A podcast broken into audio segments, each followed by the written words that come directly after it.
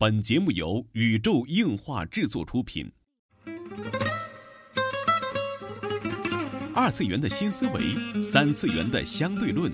小 C 阿吉跟你聊聊不一样的二次元。茶余饭后的 ICG 欢乐脱口秀。大家好，我是小 C，坐在我对面的呢是阿吉。大家好，我是阿吉。纯洁二次元，跟你聊聊二次元中并不纯洁的那点事儿。纯洁二次元，跟你聊聊二次元中并不纯洁的那点事儿。大家好，我是小 C，坐在我旁边的依然是地球防卫组织 EDO 动漫社的社长阿基。大家好，我是阿基。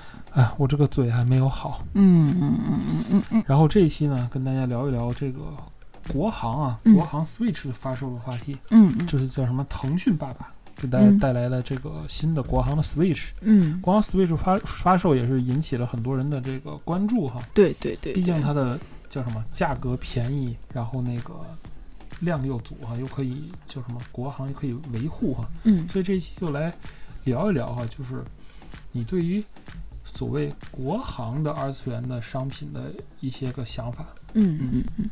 其实啊，国行的 Switch 它在十二月十日就正式上线了嘛。其实它的广告语我还是真的挺喜欢的，就是嗯为你的笑容而来，任天堂新时新时代游戏机。就是咱们广播发布的 Switch 当天，对对嗯对对，而且最近就是也上了一些个就是大家耳熟能详的一些游戏啊，嗯。奥德赛》呀，呃，那个卡丁车八，嗯。然后还有那个新的马里亚兄弟 U 啊豪华版啊，嗯。然后还有一些个那个叫什么那个 Amiibo，嗯。嗯，也都上了 Amiibo，都这应该都是国行，应该是都上线的了其实。说起这个国行版的这个 NS 啊，就是我们绕不过去的一个很怀旧的一个关键词啊，嗯就是神游机这三个字，嗯，不知道还记不记得哈？嗯，当时它是叫什么国行版的 Engage，对对嗯，还有什么最早的神游机的 GBA，嗯对吧？还有包括神游机的 NS NDS，，NDS 嗯对，嗯，以至于到现在的 NS 都嗯上了。嗯觉得还是挺怀念的一个时代。我觉得任嗯天堂的游戏机可能真的是陪伴着大家一路过来的，嗯从最早的 FC 嗯对吧，以至于到现在，呃，哎，真觉得啊，天哪！但是说实在的，我不太喜欢买国行的东西。对呀、其实就是为什么说神游机呢？就大家从这个神游这个公司的这个叫什么倒掉啊，就可以看出这个，嗯，游戏机一直在中国属于一种水土不服的状态。嗯不知道是为什么，就是从我第一届去 ChinaJoy 的时候，当时就是有神游的展位嘛。嗯当时神游展位给我一个最大的意外，你嗯，猜是什么？是什么呀？是它只有展位，没有工作人员，没有展品。嗯，没听懂。我是在顾客参观的普通的一个参观日去的。嗯神游当时有展位，嗯有标题，嗯有特装，嗯，没有工作人员，没有展品。明白了，明白就是我。估计他只在媒体开放日那天摆了一下摊而已，然后就走了。嗯嗯所以说，其实当时我不知道神游公司是有什么样的一种心情去运营这个这个所谓的国行的这个任天堂产品啊。嗯然后包括，嗯，就之前的就是国行的 PS 二，嗯曾经有那个白色的那个呃是白色还是灰色的那台机器，嗯。就当时也是很火的。哦，国行的这个我没有赶上，我好像嗯都知道都是日版的。到现在就是国行的 Xbox 和 PS 嗯还是就是有一定的群众基础了吧，因为嗯毕竟是大家京东销售啊，然后比较省心啊。但是从我们两个人的游玩的经验来说，我们一直是日版的这个拥趸，对，以至于我们，会去日本直接购买这个这个游戏机。对对，没错，对，我的我 NS、我们 NS 都可以说是就是有任天堂游戏机最多的，也不算最多吧，就是我们家最多的游戏机就是任天堂的游戏机。嗯，对吧嗯？以至于我们去日本还跟那个大妈聊了半天。对对，让人家感到了很惊讶、很嗯吃惊。但是其实我觉得任天堂的感动这么多多多期啦也好，什么就不再赘述了。嗯，然后，但是这次 NS 来了，但是来了后续给大家的一种体验是什么？我现在持一个问号。观望态度，对因为我对对对们录的这个时间啊，比播出时间要早很多啊。对对对也不知道当时发售的时候一个什么状况，但是嗯大家都在抽奖，各个游戏平台你能所知的都在转发抽奖，庆祝国行。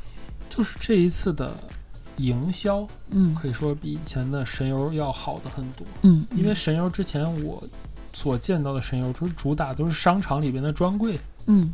就是在天津我所知道的，在最早龙门大厦的五楼还是六楼来着，嗯。有一个神游机的专柜，嗯嗯嗯嗯。还有是在百货大楼吧，天津百货大楼好像有神游专柜，嗯楼上两楼上家，对。嗯，就是他们当时的这个主打也是叫什么，呃，这种就感觉就就是典型那种那种那种企业，你懂的，就是员工根本不在乎你卖不卖得出，就跟卖那个叫什么商场里面卖那个健身器材的哦，明白，特别像，你明白，吗？就是那种爱搭不理的那种感觉。就是嗯我当初就觉得这家公司是走不长的，因嗯为它的服务态度远没有所谓的卖水货的这些个小商贩态度要好，明白这意思，对吧？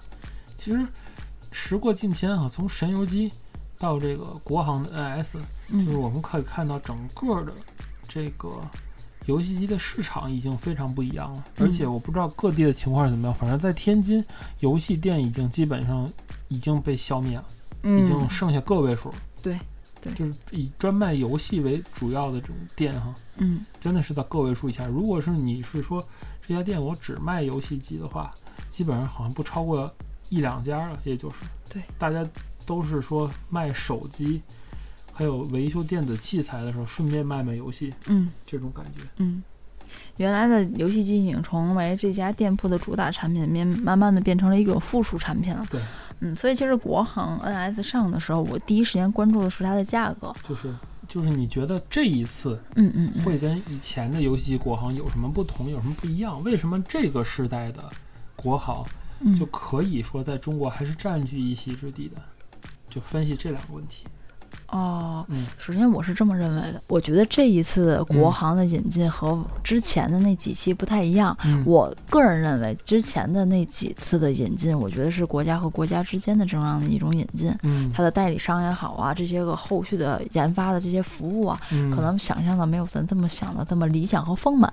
叫做市场水土不服。对对对对，讲一个故事哈，就是最早咱们把时间轴再拖前边儿，天津是有一个非常著名的最早企业叫做摩托罗拉，嗯，在天津生产线，当时就是非常九。几年啊，还是嗯零几年的时候，如果说你家有谁在摩托罗拉做工程师，嗯这是作作为天津人来讲啊，这是他们一家子非常荣耀的一件事儿，嗯嗯就证明这个人有很高技术、高收入。嗯，摩托罗拉最早在中国来的时候，它的水土不服在哪点儿？它的水土不服在于它引进了一套全自动的生产设备，啊，明白了。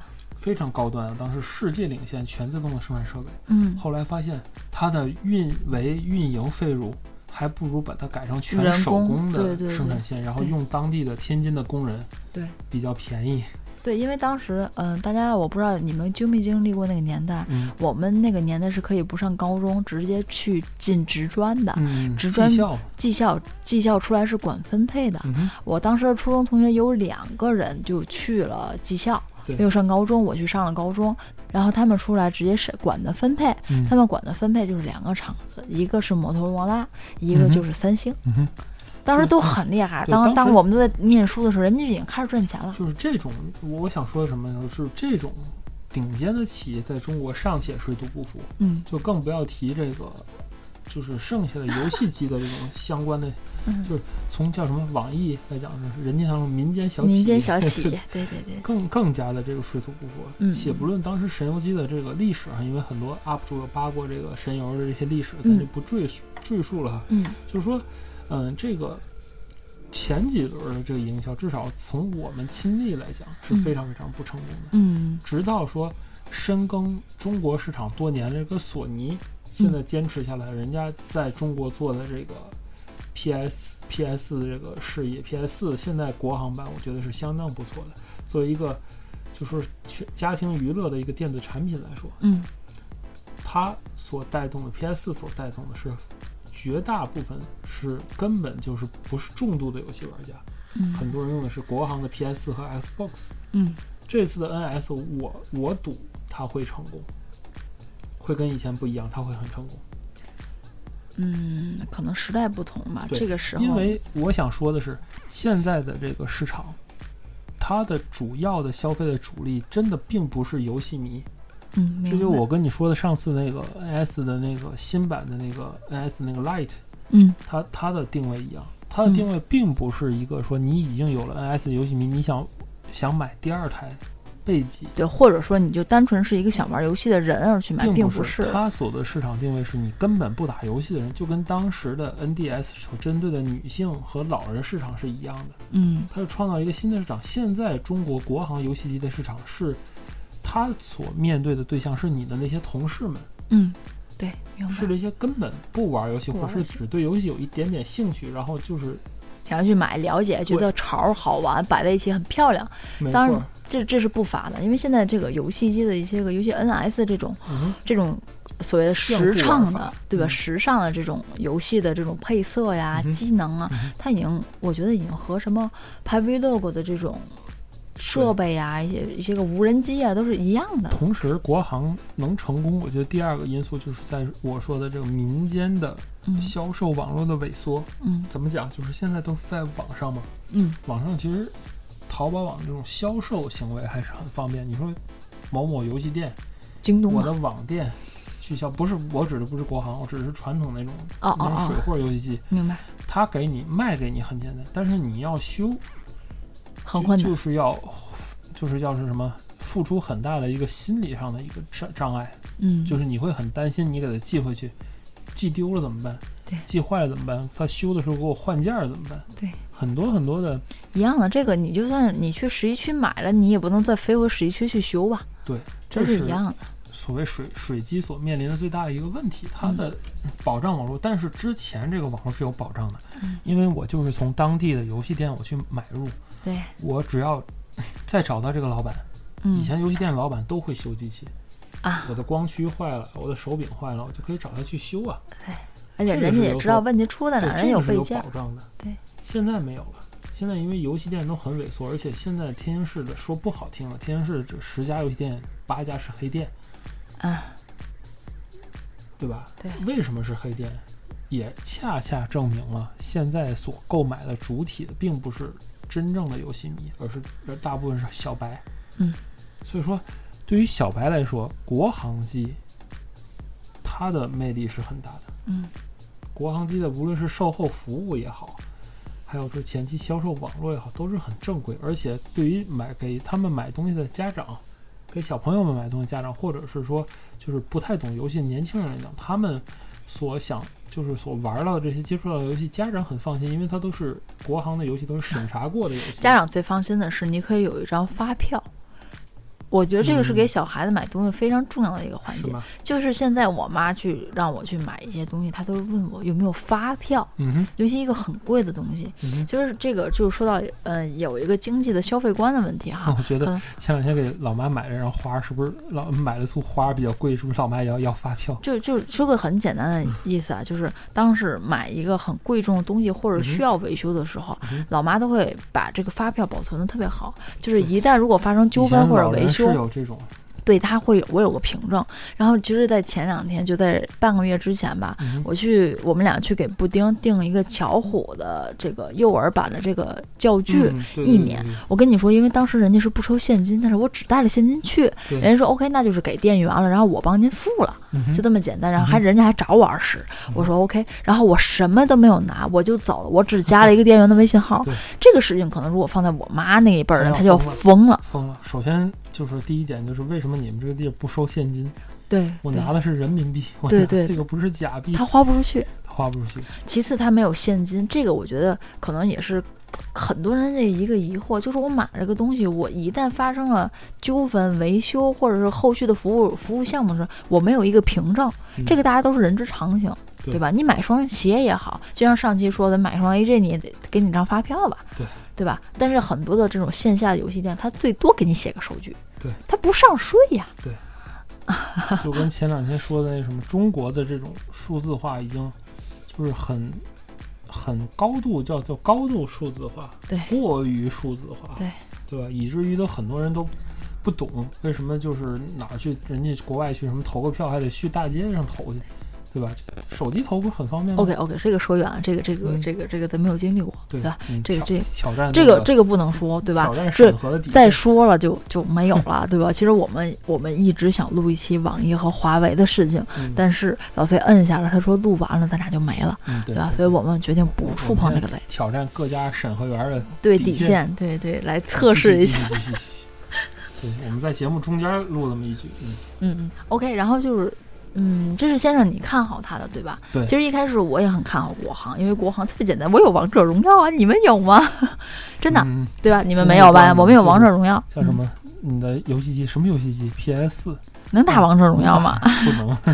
然后你什么游戏机？NS 能打王者荣耀？能能。哎，这就是区别。其实当时其实一开始我真的是非常非常看好嗯 NS 的国行，嗯而且在十二月四日正式公布了消息，这个我也很开心，这个日子对我来说也挺有纪念意义的。嗯但是反观 NS 目前出的游戏，还有一些它的所谓的后续的增值服务，我嗯觉得和当时的小神游是没有任何的区别的。是吗？我从中就看到了那个咱家那个叫什么？呃，英伟达 Shield，咱家有一台英伟达 Shield，也是一台游戏机，你知道吗？那也是一台游戏机。我知道，我知道，当然咱就咱就但是是 你从来没有用它看过游戏。对啊，咱就就事论事的来说啊，首先它是特供机，嗯玩什么咱先不说有没有阉割，嗯它第一点它可以微信账号登录付费，啊，它花钱非常方便，买个会员就能随便玩这些个小游戏啊，这个那个了。但是只有小游戏。对，，但是国行出来了，卡带是不是通用这件事情，我到现在我没有看到官方的消息，也可能也可能是因为我们录的就是十二月四日当天嘛，嗯哼嗯哼后续的当大家听到这期的时候，可能会后续又公布了很多事情。在下期的广播时候再叨逼叨几句。对对对，首先这个就不知道，还有一个问题，咱不是说锁不锁区的问题，很多的游戏它能不能实现玩儿的问题。对，咱不是锁区，就跟大家还有好像还梦想着啊，Pokemon Go 一定会来我们这儿，我我可以跟大家下死话，这是不可能的不可能，不可能，啊！因为那个大家都如果我跟你们说啊，如果 Pokemon Go 解锁了国区，就是嗯中国可以玩 Pokemon，阿我直播干嘛？我不直播干嘛？我抽一台 iPhone 七送给你们。不，iPhone 七现在太便宜，我抽一台 iPhone 八送，iPhone 八也太便宜，我抽 我抽一个 iPhone Ten，嗯，这个可以吧？iPhone 十一我买得起，我抽一个 iPhone 对 Ten 给大家。然后这个哪天真落地了，然后发现 iPhone Ten 只值两百块钱，那么我不管，我也我也我也我也抽你们 iPhone Ten，真的。只只送 Ten，对吧？对 iPhone iPhone 那记不记得前两天有一个游戏特别火，叫《捉妖记》，嗯，记得。对吧？大家都在捉妖什么的，对对对对什么就是根据位置来说，哎呀，就主观 Pokemon Go，其实《捉妖记》根本就不是一个基于位置的游戏游戏，对它的位置就是个假位置，对，它是基于你的那个手机那叫什么 AI 模拟现实来做的。怎么讲？不是不是说 AI 模拟现实，它就是一个随机生成怪，然后你就拿摄像头点嘛啊 啊！它是一个叫什么 AR 捉鬼的那种游戏。对对因为你发现你不动，你周围也会随机生成怪。对。然后它只是说有一点什么打打道馆啊什么用点，它根本不是那种实时定位的。对。跟跟 Pokemon Go 真的是两个概念不一样，，对对真的是两个概念。因为基于位置读取用户位置的，就是可以做成数据的东西，在中国是不被允许的。对，是的，所以说一辈子不会有这种游戏登场了。对，嗯所以啊，对吧嗯，说回来，这国行的问题啊，就是国行的这个，就是阿吉刚才说这游戏也是我所担心的。其实我当时想，国行如果有那个健身圈儿，嗯，就是官方的中文版健身圈儿还有 Pokemon 的话，我可能会买，嗯，因为怎么说，国行的网络非常好吧，嗯对吧？而且不知道有没有什么那个叫什么大乱斗啊什么的，嗯，对吧？这这这个，我只是觉得国行的网络会好，因为现在大乱斗弄得我很纠结，包但是括国国服但是国行，但是国行的网它不跟着去连着呀，你就是国人跟国人打呀，对呀、就现在很多 Steam 游戏也是国人跟国人打呀，啊，啊，但其实国人的有些游戏水平还是挺高的。不，游戏水平高也好，嗯和这个这个就是一个这个不一样，你懂吧？明白明白，就是归，就是叫什么？国人水平再高，说过对齐，你还是在这个这个，嗯，嗯，说到归齐就是自强不息、厚德载物的事儿。对呀、嗯，不能说了，好吧？你不 聊死了，聊死我们把一期广播聊死死了，对，真的没法聊，没法没法聊其实就是跟国家的网络关系、网络环境是有关系的哈。但是说，嗯，怎么说呢？之前这个国际上也出现过用 PS 网络进行一些个就是非法联络的事件，这个你知道吗？嗯，就之前有有用 PS 四网络就我知道，我知道，利用那个网络不受监管的特性，跟暗暗网一样，在做一些很多非法的事情。我明白，嗯而且就是，呃，之前还说，就是某国家的这个恐怖分子购入大量的 PS 来，不知道做什么明了，这个我也知道，对吧？嗯这个就是怎么说，就是各有利弊吧，就是嗯各有利弊吧。的说网络环境咱是改变不了，但嗯只是说 OK，那咱就说卡带的问题，对吧？这个卡带本身的问题吧卡。带本身问题，嗯首先现在的我已知的情报就是，呃，那边官方的客服，淘宝的客服还是什么的客服回复的，就是海外的卡带插进来是嗯不一定可以用。啊，人家肯定不会说这个这个一定可以这个换句话说，就是根本就告诉你就是不可以用，明白，对吧？你你人就差跟你说有帮机行为了，那你不能找我了。嗯这个我觉得肯定是有这种机制在里边的。嗯。所以说，阿吉预计是国行大 boss，谢谢大 boss。大 boss，谢谢。我认为就是国行会销量还可以，起码不会比现在的 PS 三和 Xbox 差到哪儿去，是吧？嗯嗯嗯嗯，具体是我们俩这个打这个赌什么结果呢？当然我们俩谁赢了也不送 iPhone Ten 啊。就是阿吉现在赌的是这个 Pokemon Go 落落地中国抽一个 iPhone Ten 是吧？然后就是。然后就等他下个月就落地，然后他自己就哭死，然后他就跟那个爱豆求捐款一样，求求苹果官方捐一台，是吧好，这就是我们今天这期节目了。看我们俩的预言谁能实现哈？嗯纯洁二次元跟你聊聊二次元中并不纯洁的那点事儿，大家下期再会。这些个引进啊，其实说好嘛也好，谁都会很开心。有一个官方的汉化的游戏，就是作为一个广播不能聊的东西，真是太多了。我们真的把一我期节目聊死了。对，真的很多没有没有办法展开的说，我们得为了我们自己这个生活，叫就这样吧，没法说了。嗯，